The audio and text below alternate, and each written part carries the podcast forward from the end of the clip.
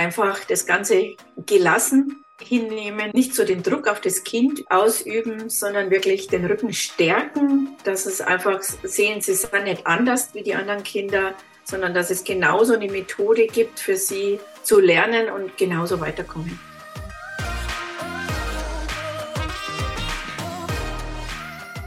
Herzlich willkommen zu dieser Folge deines Lieblingspodcasts Potenzialfrei stark mit Leserechtschreibschwäche und Rechenschwäche. Danke, dass du so treu diesem Podcast zuhörst. Dieses Gespräch darf ich mit einer Mutter eines Kindes mit einer Leserechtschreibschwäche führen. Wir haben uns vorher verständigt, dass wir keine Namen nennen werden. Vielen Dank, dass wir dieses Gespräch führen und wir auf die inspirierende Reise mitgenommen wurden. Nicht nur ihr Sohn musste lernen, mit seiner Lernschwierigkeit umzugehen, auch sie als Eltern und Familie lernten, wie sie ihn auf seinem Weg unterstützen können. Und apropos inspirierend, du bist ein inspirierender Mensch.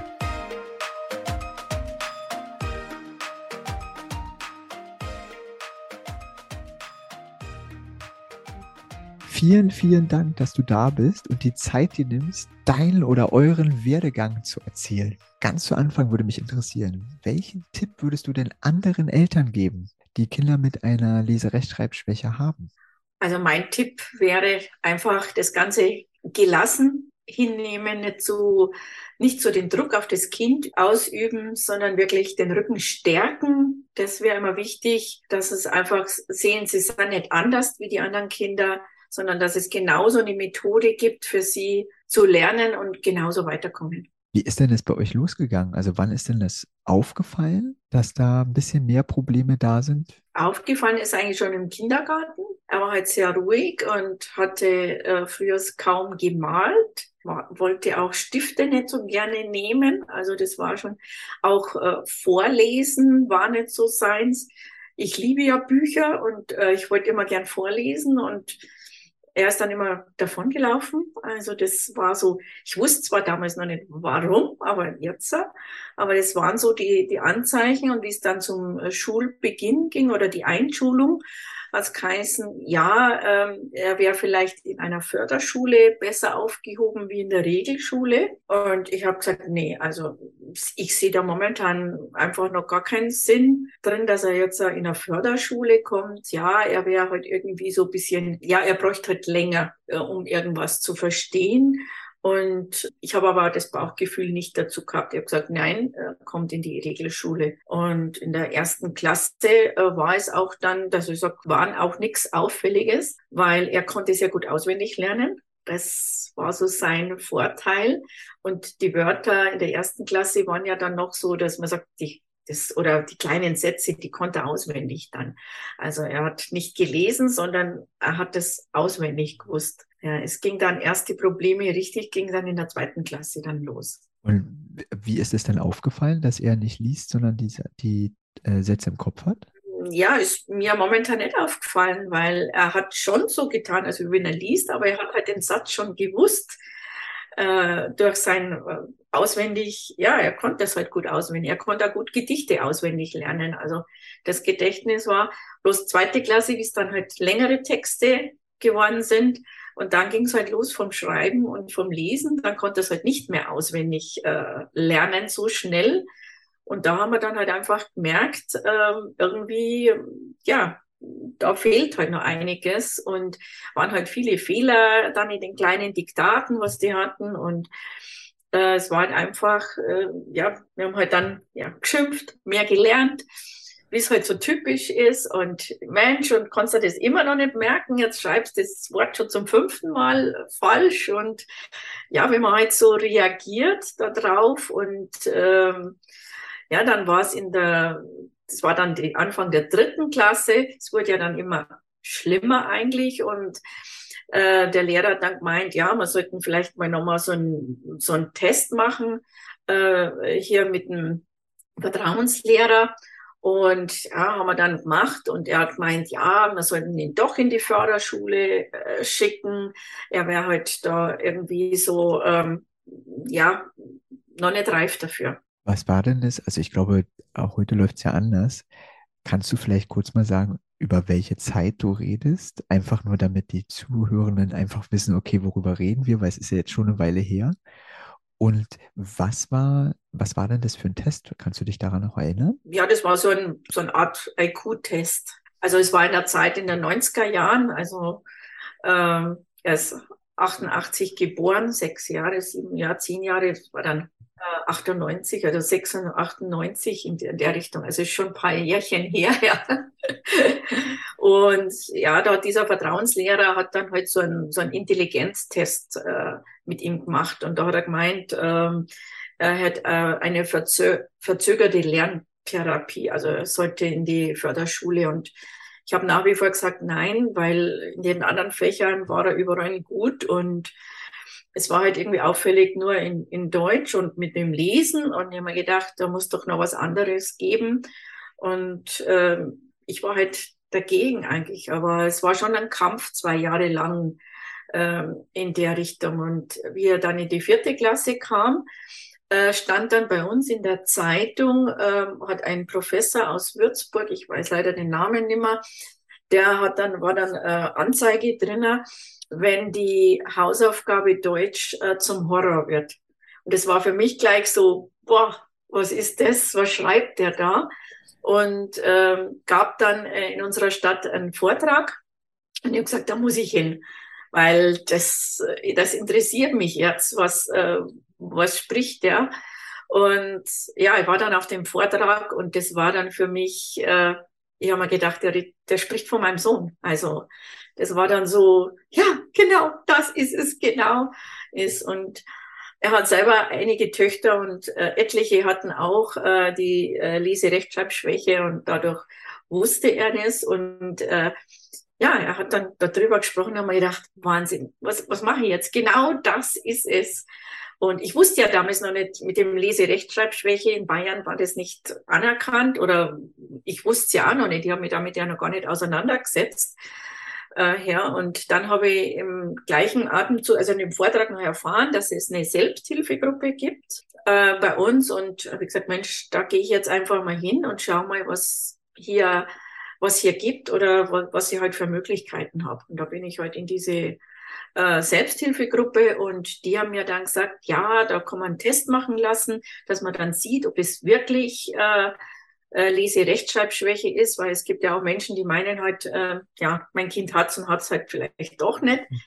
Ähm, gibt's ja auch. Und ja, ich bin dann dorthin und habe diesen Test machen lassen und da ist es mir dann eigentlich bestätigt worden, also dass ich, dass er Lese-Rechtschreibschwäche hat und ging damit wieder zum Lehrer. Es war dann die vierte Klasse mittlerweile und ja, der Lehrer hat dann gemeint, ja, sagt er, wir haben halt in Bayern aber keine Leserechtschreibschwäche, die war noch nicht anerkannt zu dem Zeitpunkt und somit hat man wieder den Kampf gehabt mit dem Ganzen, äh, weil er nicht klar kam damit. Und erst in der fünften Klasse, da haben wir dann einen Lehrer gehabt, der eine Zusatzausbildung gemacht hat ja. für diese Themen, obwohl er gesagt hat, das sollten eigentlich die Grundschullehrer machen und nicht der Hauptschullehrer, weil da ist eigentlich schon, ja, ich sage jetzt mal fast zu spät. Äh, aber er hat sie gemacht, es war ein junger Lehrer und der hat ihn dann ganz anders gefördert. Und von da bis dann hat sich das Ganze verbessert. Und wir hatten aber auch äh, dann auch ähm, eine Lerntherapie bekommen, dass man also zusätzlich noch, äh, das ist dann auch bezahlt worden, dass man noch zusätzlich natürlich was machen. Wir haben dann auch noch Kinesiologie äh, gemacht. Das habe ich dann persönlich noch, weil ich mich dann damit auch auseinandergesetzt und habe gesehen, es gibt verschiedene Möglichkeiten und habe dann kinesiologisch noch mit ihm äh, gemacht.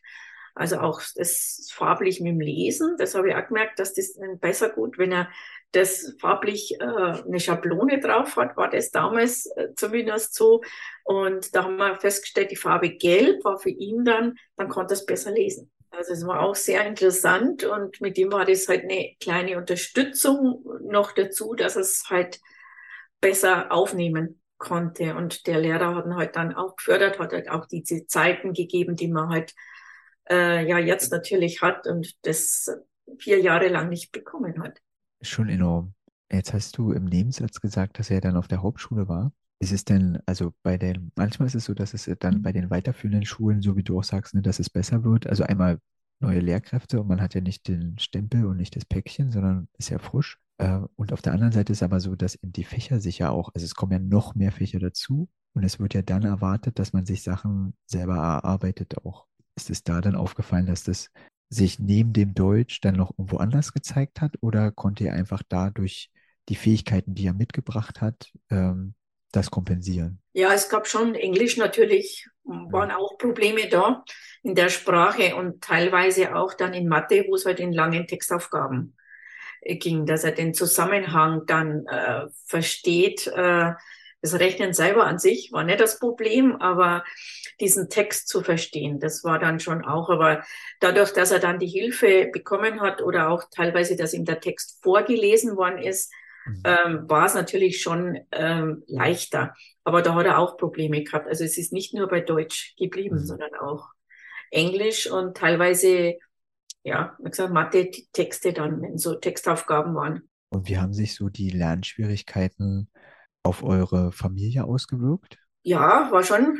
Ich habe noch eine Tochter, äh, die war jünger. Und da wir viel mit ihm gelernt haben und äh, viel ja, unterwegs waren, natürlich viel Hilfe, war es natürlich schon so, dass sich äh, unsere Tochter dann vernachlässigt gefühlt hat und sie, sie sogar selber mal gesagt hat, dass mir dann auch ein bisschen wehgetan hat. Mama, ich möchte das auch haben, was der, äh, was der Sohn hat. Also er möchte das auch haben, ähm, weil, oder sie möchte das, weil dann äh, eben, ähm, ja, dann wird mehr Aufmerksamkeit auf sie gelenkt. Mhm. Also da merkt man dann schon, dass uns ist das gar nicht so äh, bewusst gewesen, dass wir da wirklich so den Fokus so stark auf ihn gelegt haben und bei ihr, also wir haben immer gedacht, das wäre gleich, aber sie hat es zumindest nicht so empfunden. Und äh, klar, und äh, auch natürlich, man überlegt ja auch, wenn man dann sagt, okay, wie geht's denn weiter? Äh, viele von seinen Kameraden, ja, die gehen dann aufs Gymnasium und da und du siehst, dass der Kind, das zwar eigentlich nicht schlecht ist, aber in Deutsch eine vier, tja, kommst halt nicht in einer weiterführenden Schule, ist halt so. Und dann geht da schon vieles durch den Kopf, dass man denkt, okay, äh, was kann der mal lernen? Und was ist mit Hauptschule? Und man sieht ja irgendwie, es ist so negativ behaftet, äh, die Hauptschule dann so quasi, ja, dann wird er nur noch Gelegenheitsarbeiter oder was auch immer oder verdient kein Geld. Und äh, ja, da, da gehen da so viele Dinge durch den Kopf. Und auch natürlich äh, unter den Eltern dann so, ja, mein Kind geht in die in Gymnasium und wo geht dein Kind? Und äh, dann traust es manchmal gar nicht mehr sagen, wo er, ähm, äh, wo er hingeht. Und äh, ja, man schluckt erstmal, dass man sagt, okay, was sage ich denn jetzt? Und das, das waren schon dann auch äh, Probleme natürlich mit äh, durch das Ganze natürlich auch.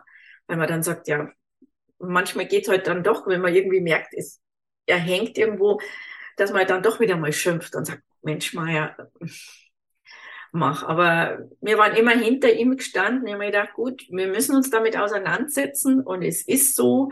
Und erst bis wir es selber als Eltern äh, akzeptiert haben, es ist jetzt so, wir brauchen uns nicht schämen und unser Sohn ist genauso gut wie die anderen auch. Äh, er hat seine Qualitäten woanders und das ist, er ist wahnsinnig sensibel, also äh, sehr feinfühlig, also wo die Jugendlichen oft so, wenn ich gesehen habe, äh, ja, ich sag mal so richtige Raudis waren, ich meine, ist auch okay, wenn sie sind, aber er war da immer der Feinfühlige und auch mit der Feinmotorik und so.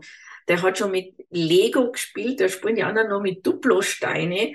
Also hat er schon Lego und äh, Lego gespielt. Also das, das war wahnsinnig. Oder der hat, äh, wir hatten ein Wohnmobil, der hat unser Wohnmobil eins zu eins ohne, ohne Bauanleitung gebaut. Also da, das haben wir halt gemerkt, der ist handwerklich wahnsinnig geschickt und äh, ist auch immer ein Papa hinterher, wenn er handwerklich was gemacht hat. Und dann haben wir gewusst, okay, wir müssen da fördern. Also da ist er gut. Und äh, das war wichtig. Aber auch im Sport gut, äh, im Skisport, äh, er ist Rennen gefahren und wir haben ihn halt einfach in diesen Dingen gefördert, wo wir gewusst haben, da ist er gut.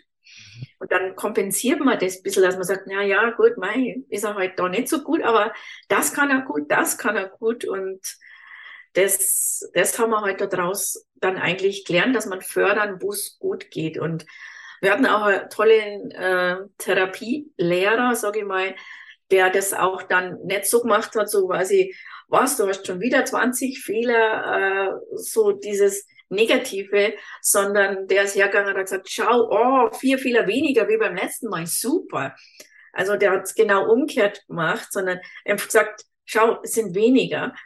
Und äh, das hat ihn halt stolz gemacht und nicht, obwohl es immer noch zu viele Fehler waren, aber er hat es halt nur, nur anders erklärt. Also er hat es halt umgekrempelt und nicht immer gesagt, ah, schau mal, 20 Fehler, 30 Fehler. Nein, fünf Fehler weniger. Mhm. Also das waren so die Punkte, wo wir gemerkt haben, das hat ihm gut getan und da ist er gewachsen dann einfach selber dann auch.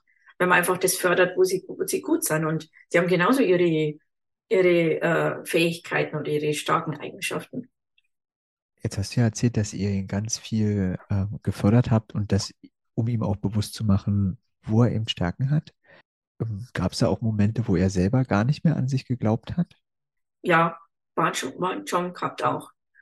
Er hat auch eine Phase gehabt, wo er sich immer äh, schwarz angezogen hat. Also er hat nur die Farbe schwarz geliebt. Mhm. Also es war alles so äh, für ein Kind ja eigentlich äh, nicht, nicht so ähm, normal. Also er wollte nur schwarz haben, also schwarzes Käppi, schwarzes T-Shirt, nur schwarze Hose. Also so. Und das hat uns dann der Therapielehrer auch ein bisschen erklärt. Äh, ja, es ist so schwarz, ist nicht da sein. Mhm. Also er wollte das, mhm. weil ich, ich konnte ihm nie was äh, Buntes oder mal rot oder blau oder einfach so, äh, nee, wollte er nie anziehen. Also es war eine Phase, es war nicht für immer, aber mal so Jahr, sowas mhm. würde ich jetzt mal sagen. Es war so fünfte, sechste Klasse in der Richtung war das, wo er wirklich nur schwarz gekleidet war, also so quasi nicht da sein. Also. Ja, kenne ich. Ja, haben einige von unseren äh, Kindern oder Jugendlichen auch. Also die das auch so sagen, dass sie dann sagen, eher, vielleicht ist es ja besser, wenn ich einfach weg bin. Also weil sie auch spüren, wie sehr sich die Eltern sorgen. Ja, ja, das, äh, das kam bei ihm schon auch, dass er manchmal gesagt hat, äh, auch zu uns, also so, ähm, wenn ich nicht mehr da bin, hast du nicht die Probleme mit mir. Mhm. Weil er halt sehr, sehr er ist oder ist nach wie vor noch sehr sensibel und äh, ja, er hat schon gespürt, dass es hier einfach anders oder zur, äh, er hat ja eine Schwester, die das nicht hat und auch gesehen hat, wie es halt anders auch da läuft und beziehungsweise auch mit seinen Schulkameraden natürlich. Er war auch sehr introvertiert, er hat eigentlich wenig Freunde gehabt, er wollte nicht, gerade so wie es in der Hauptschule in den größeren äh, oder in den älteren Klassen, so achte, neunte, war dann schon so äh, das Problem, dass die halt teilweise auch ähm, naja, ich sag mal, ähm, bei uns war die Hauptschule Brennpunktschule. Also ähm, hier auch waren ja Schultasche nicht mitgenommen, keine Hausaufgaben gemacht werden und solche Dinge natürlich Tagesordnung waren. Und ich da auch ein bisschen dann auch Angst habe, Mensch, trifft er da mal ab, macht er mit denen dann mit. Äh, so quasi, dann ist er ja auch der coole Typ. Äh, und das sind dann schon Bedenken, wo man dann also äh, hat in sich, dass man sagt, okay, dass er da nicht abdriftet, sondern hm, sein Schulranzen mitnimmt und seine Hausaufgaben auch macht. Und mhm. Äh, trotzdem, also da steht, hat, wie gesagt, ein paar Freunde gehabt, wenige, aber ein paar, und die waren auch, haben zu ihm gestanden. Und ich denke, das ist auch äh, ganz wichtig. Es müssten gar nicht so viele sein, aber dass wenn nur drei, vier sind, ist es auch gut. Ähm, ja. In dem und er hat halt oft seinen, seinen Freundeskreis eigentlich woanders gehabt, sei es im, im, Skisport, wo wir waren, also einfach in andere Dinge, wo wir dann im Verein waren, äh, wo halt einfach dann andere waren, die jetzt das gar nicht so gewusst haben, äh, dass er hier diese Schwäche hat mhm. und äh, die ihn dann einfach ja ganz anders gesehen haben. Jetzt ist er ja älter geworden und jetzt hattest du schon gerade äh, die höheren Klassen äh, angesprochen. Irgendwann war ja Schule durch. Glücklicherweise. Wie ging es denn da weiter? Ja, wir haben gewusst, äh, er will ins Handwerkliche. Das war für mhm. ihn selber bewusst, weil wir ja gemerkt haben, die Feinmotorik, die war ausgeprägt und äh, da war er verdammt gut. Und äh, dann haben wir gesagt, gut, äh, er muss ja jetzt nicht studieren und es gibt gute Handwerker auch. Aber wie gesagt, man muss das erst im Kopf äh, für sich auch verarbeiten. Äh, dass es so ist. Und äh, wir haben ihn auch da gefördert und haben dann, äh, ja, die machen ja dann so Praktikum. Mhm. Und dann haben wir bloß gesagt, okay, in welchem Handwerk, mit Holz, mit Metall, äh, was, was ihm liegt. Äh, wir haben ihm halt dann verschiedene Praktikums ermöglicht, dass er einfach selber sieht. Und äh, ja, er hat, er hat sich dann fürs Metall entschieden. Äh, hier hat auch hier ein, äh, im Werkzeugbau äh, eine Ausbildung gemacht und äh, ja, ging dann eigentlich alles sehr gut und es wurde auch hier dann auch äh, die Rechenschwäche, also gerade bei den Aufgaben oder so, hat er dann auch gestellt bekommen. Also da ging alles dann auch schon leichter, mhm. äh, dass das trotzdem mit akzeptiert worden ist äh, in dem und hat seine Ausbildung ganz normal gemacht. Also ohne jetzt irgendwelche äh, und im Handwerklichen, wie gesagt, da war er gut und dann ist er ja selber auch aufgeblüht, weil er ja gemerkt hat, er ist gut. Äh, er kriegt Lob vom Meister, äh, dass er gut ist und er hat halt auf die Noten dann in der Theorie, die vielleicht nicht so top waren, die hat er aber im, im Praktikum, also im praktischen Bereich, die hat er dann wieder wettgemacht, weil da war er einfach ja einsame Spitze. Und äh, das hat ihn halt dann auch immer wieder ähm, ja, geholfen, dass er dort das auch durchmacht. Und ja, mittlerweile hat er sogar seinen technischen Meister noch gemacht, also noch on top drauf. also, äh, weil wir gesagt haben, du, wir können dir da nicht helfen. Nee, sagt er, das macht er selber. Und ja, es ist auch, wenn sie älter werden, sie werden auch reifer und sie denken dann auch drüber anders dann, äh, über das Ganze natürlich nach. Und dann war beim technischen Meister eigentlich auch schon gar nicht mehr das Problem. Also, das hat er eigentlich mit Bravour dann auch durchzogen. Also man muss bloß, ich sage immer, an seine Kinder wirklich glauben und dahinter stehen. Also dann können die viel schaffen, auch mit, äh, mit so einer Schwäche. Also und er hat einen super Job, verdient gut und ja, mittlerweile Familie, Kinder, alles da. Also ist so schön. Also ich äh, freue mich immer auf den Moment, wo dann kommt, ja, und jetzt läuft es gerade so und das ist dann noch passiert und das ist noch passiert. Einfach, äh, weil das eigentlich immer wieder sich zeigt, dass ja, es gibt bestimmte Entwicklungen, die dauern länger. Und wenn der Knoten geplatzt ist und man an der richtigen Stelle ist, läuft das alles. Und, und auch, ich finde es total schön, dass das Zutrauen dann auch gekommen ist, den Meister zu machen. Total also schön.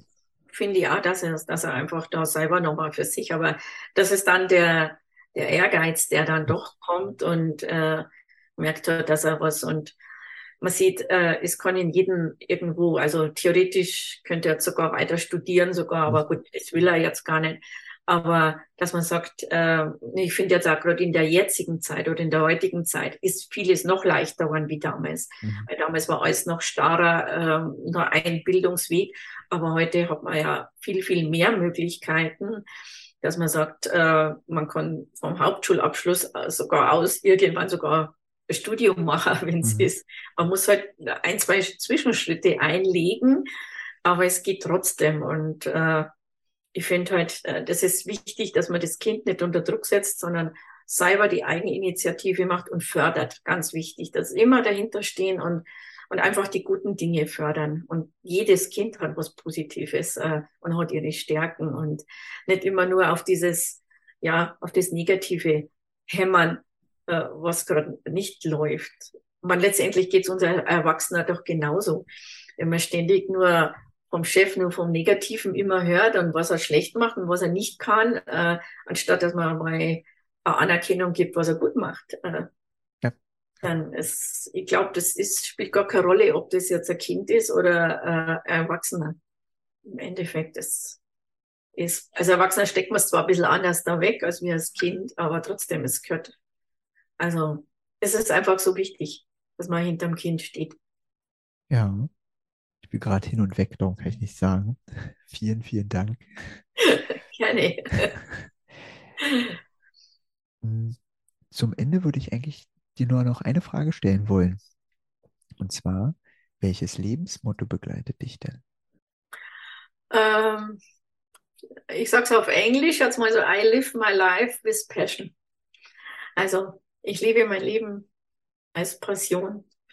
Und das ist für mich wichtig, äh, ja, den Kindern das als mitzugeben, meine Leidenschaft, meine Passion und einer halt ein Stück äh, ja, des Weges begleiten zu dürfen, was man ja macht und dann irgendwann flügge werden und rausgeht und wenn man im Nachhinein sieht, äh, was aus den Kindern wird, äh, wenn es auch manchmal eine harte Zeit war, aber alles, alles gut ist, alles ist gut und äh, ja, das ist so mein Motto. Vielen, vielen Dank. Also zum einen, dass du deine, eure Geschichte geteilt hast und eben die vielen schönen Sachen, die du einfach gesagt hast und eben auch die Hinweise, die andere mitnehmen können. Vielen, vielen Dank, dass du dir die Zeit genommen hast. Gerne. Danke, dass du dieser Folge deine Zeit geschenkt hast. Ich bin dankbar für jeden Menschen, der zuhört. Kennst du einen Menschen, der unbedingt diese inspirierende Reise hören sollte? Empfehle mich dieser Person weiter. Empfehle diese Geschichte weiter. Empfehle den Potenzialfrei Podcast. Ich freue mich auf das nächste Mal. Alles Liebe. Es ist fantastisch, dass es dich gibt.